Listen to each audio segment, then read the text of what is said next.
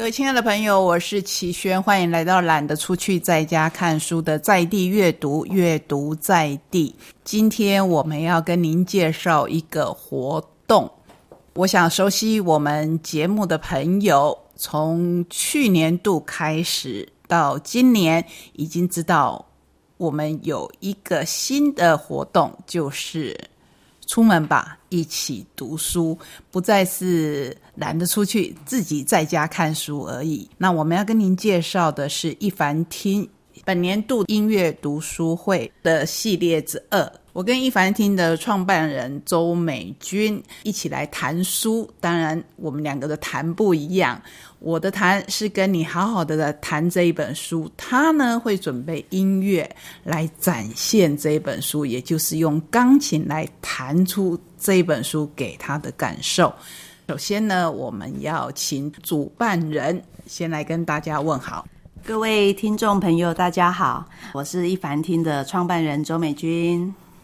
我真的非常非常开心，可以跟美君一起来做这一个尝试。回溯一下，从去年我们做的悲心交集，到今年三月的小猫散步，啊，那一场我自己也非常的感动。小猫散步算是一本绘本，那天有一个小小的参与者，他带给我很多的感动，尤其是美军在弹琴的时候，他的反应。真的是让我们觉得说做这个尝试，我觉得很开心。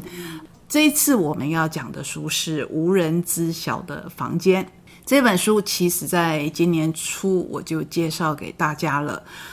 我觉得是一个值得关心的议题，我自己总是用议题来代替。问题这两个字，因为社会的发展、医疗的进步，然后就会慢慢产生一些议题，包括在一凡厅里面也已经出现过的，比如说长照，比如说善终，然后现在我们看到无人知晓的房间，其实是另一个议题。我想先请教美军，就是当初我把这一本书介绍给您，说可以。考虑来讲这本书的时候，你会不会觉得太惊讶？不会，其实我对这一本书啊，从书名很特别，无人知晓的房间，到书的封面的颜色啊，就这个画面，第一个冲击我，我就想到拉曼尼诺夫这个作曲家，所以其实很快的进入了一个谈书人想要谈什么曲子来跟这本书有一个对话。刚李轩讲到，其实我们用看待议题来取代问题。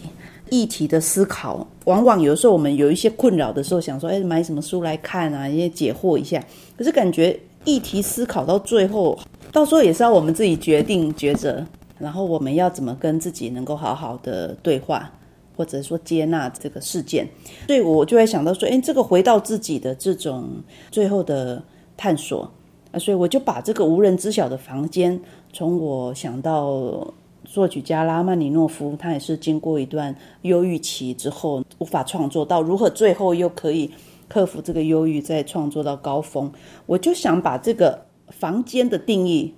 定位到一个艺术创作者背后隐身有一个无人知晓的房间。就说他一个人在创作、在写作、在作曲的时候，其实也有很多长期累积下来的压力。我们看待书本或者现在的长照议题，好像是我们在照顾另外的他人。可是当我们在做艺术工作，这些创作者，其实我们也是在做长照，就是我们在照顾我们从小有的那个天分或者是热情，然后我们得就一辈子陪着他，就是我们也不想要去浪费掉这一些才华跟唯一最想做的事。在持续创作里面，其实也是另外一种长期的招呼，只是招呼的对象不一样。所以我就想说，哎，这个主题很好，借由我们今年已经第二回的好书推荐导读式的音乐响宴，啊，就希望用这样的方式来跟大家一起探索，说对于房间的这个空间的不被理解的心事，然后来可以一些讨论跟分享。感谢美军。这本书，如果大家还有印象的话，应该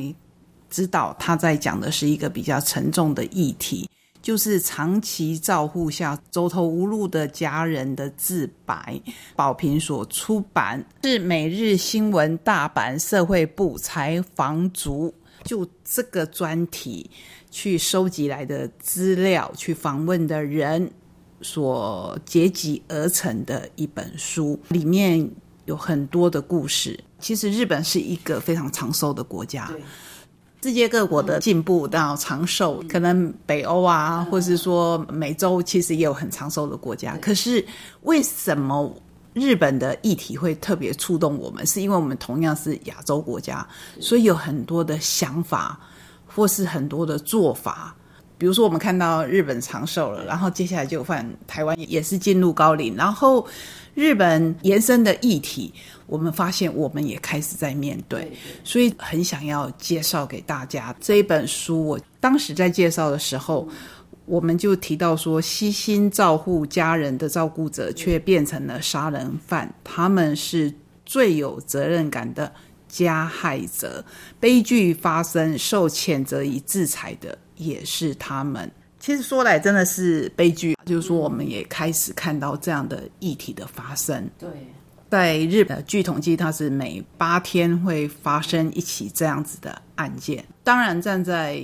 社会的立场，我们希望说可以预防这个悲剧发生。对，我们也是一直在探讨说，怎么样可以避免这个悲剧。也就是说，有时候。其实很多人看到这个标题，然后他的书封，人就想说：“哎，这么沉重的议题，包括就是说，如果我们去分享，是不是又让那个伤疤再一次揭开？会不会有第二度伤害、第三度伤害？我们是希望缓缓的让大家能够将心比心，有没有？”目前遇到问题的，或者还没遇到问题的，想要对这些议题有一点点了解的，我们都可以来参与这场读书会。其实对这个议题的探讨，我们只是希望说取代揭发那个伤口的这种想法呢，我们是尽量用一凡听想要推广的，用音乐阅读自己。比如说我们说不太出口的，也许在一个。非语言文字的器乐曲里面，作曲家用整体的氛围，帮我们把心里比较不能够说出口的这些苦闷，或者是心里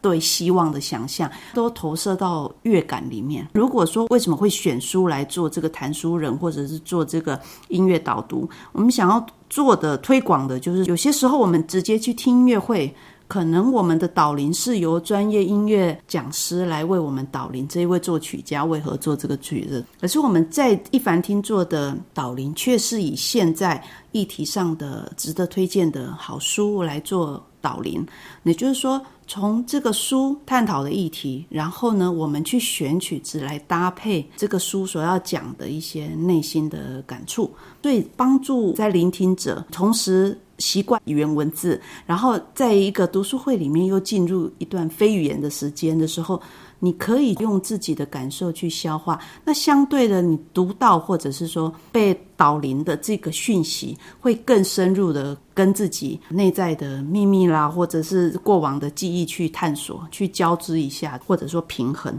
所以我们这一次想要做的，就是说看起来很像是揭发伤口的一本书，很痛的一本书。有曲子的安排呢，就尽量是能够有让参与者有一种入口，也有一种出口。借由音乐的这个铺陈，三段式的引导呢，从也许是我们哑口无言的，因为拉曼尼诺夫真的有一首就叫《无言歌》，他是觉得说有一些曲子哈，当失去文字语言的时候，可以表达的更多情感，所以从哑口到。接口如何找到一个可以衔接上我们的持续的步伐？所以到最后就是说，有没有一种希望的声音，让我们可以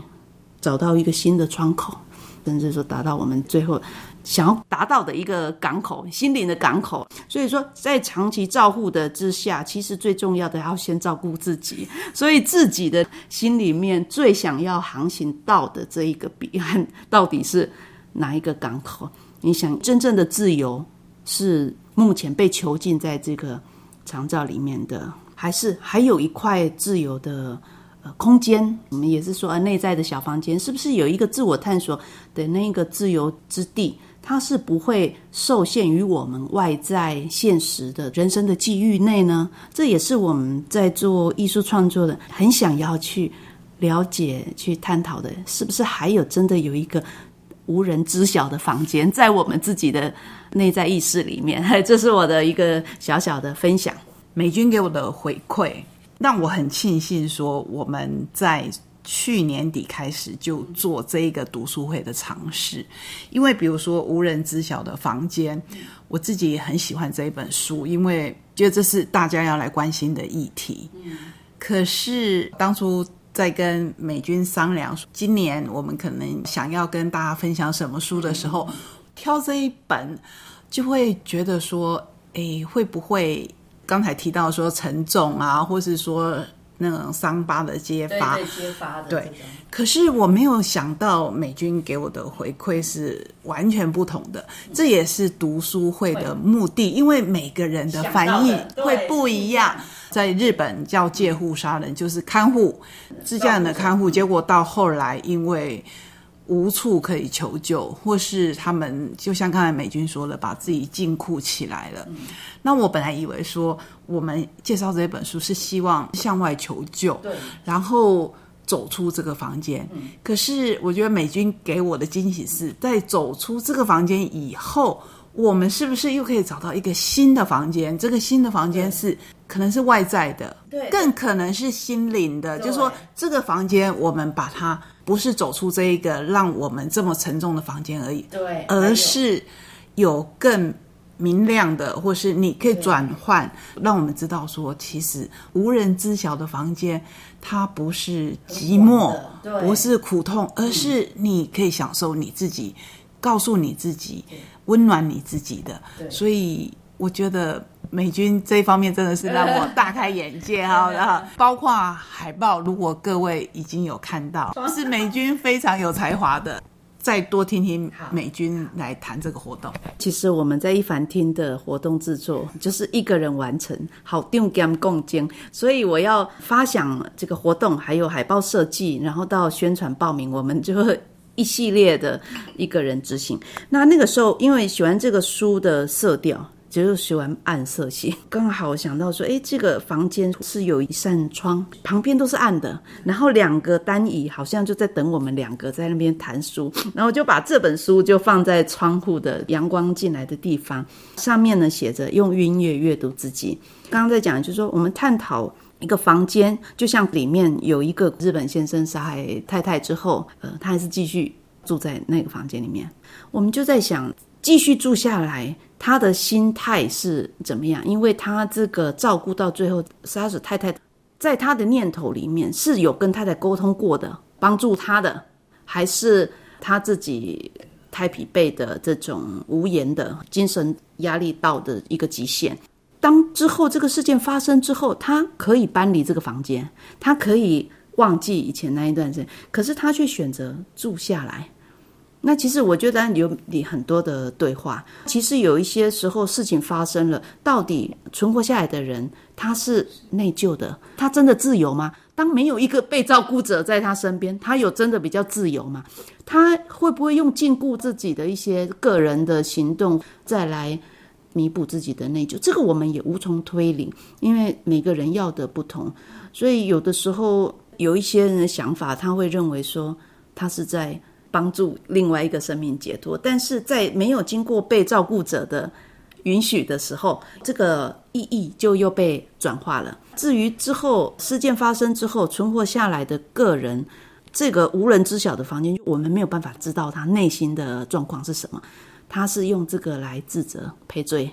还是我们还有一些不知道的东西？这些对话就只有他本人知道，只有他可以跟自己说。问题常常我们自己不见得那么如实的听自己的对话。有的时候我们会希望说，诶，可以提早有机会进入自己倾听的时候。我们可能可以在悲剧发生之前，我们就已经模拟了很多的剧本。啊，我如果这样想，我如果这样做，现实会怎么样？如果我们早一点听内在对话，而且如实像在写剧本一样，那其实我们也许在真正上演生命剧场之前，我们可能已经可以避免掉哪一些真正要、真正不要的东西。所以马克吐温有说一句话，他说他的人生。就是一系列的悲剧作品，但从来没有一出真实上演啊！我好喜欢这句话，然后我就觉得，对，有的时候事件发生，然后再跟自己讲说啊，早知道我就怎样怎样。如果我们可以早一点就写好自己的人生命对话，我们其实就可以更观看自己的内在的思路。那那个时候，无人知晓的房间。如果是我们影射为自己内在的独处空间哦，不是单人房，我们这一个自己住的房间而已，是我们脑跟心一起住的共用的这个空间，我把它统称为身体好了。那灵魂住的空间呢，住在身体里。如果我们可以常常去听那个身体里面一直浮出来的声音，而且记录它，然后我们再去延伸它。如果我跟着这个想法去，后面有什么可能性？我们把那个可能性跟编排人生剧场写到后面，我们可以有好几种不同的人生结局。如果我们早一点敞开心胸去说这一些，或者是在书写这些的时候，你可能会遇到一些觉得很不堪。这些想法我可以出现吗？在那个时候，我们就惊醒说：“哎，我怎么会有这个想法？”我觉得它就只是个想法，但是被我们记录下来，我们可以。再更深的问自己，是怎么样产生这个想法之后呢？可以更能够清楚的去构思我们到底要的未来是什么。所以我在想，有的时候恐惧是否是来自于我们没有好好的去了解心里面有所有的声部，就像我们在练巴哈一样，每个人听到巴哈就是哦，头很复杂，就是说声部很多啊。可是当你深入了解它每个声部，让它很平衡的可以共振的时候，其实。在巴哈那个复杂度里面，你却找到可以稳定自己、胡思乱想的这个思绪，却可以平稳。所以我就在想说，如果我们可以也把自己内在的所有的语言声部，就像巴哈的声部一样，我们就像巴哈在谱写，我们谱写下来之后，常常去听、修正、去练习。也许我们也可以在这所谓没有被知晓的这个房间，但是我觉得很有趣的是，它可以收纳我们所有的剧本，在现实生活的剧场发生之前，我们都可以在那边先做一个预览。这是我一个想法。今天真的很谢谢美军，那因为我们不能把太多的内容，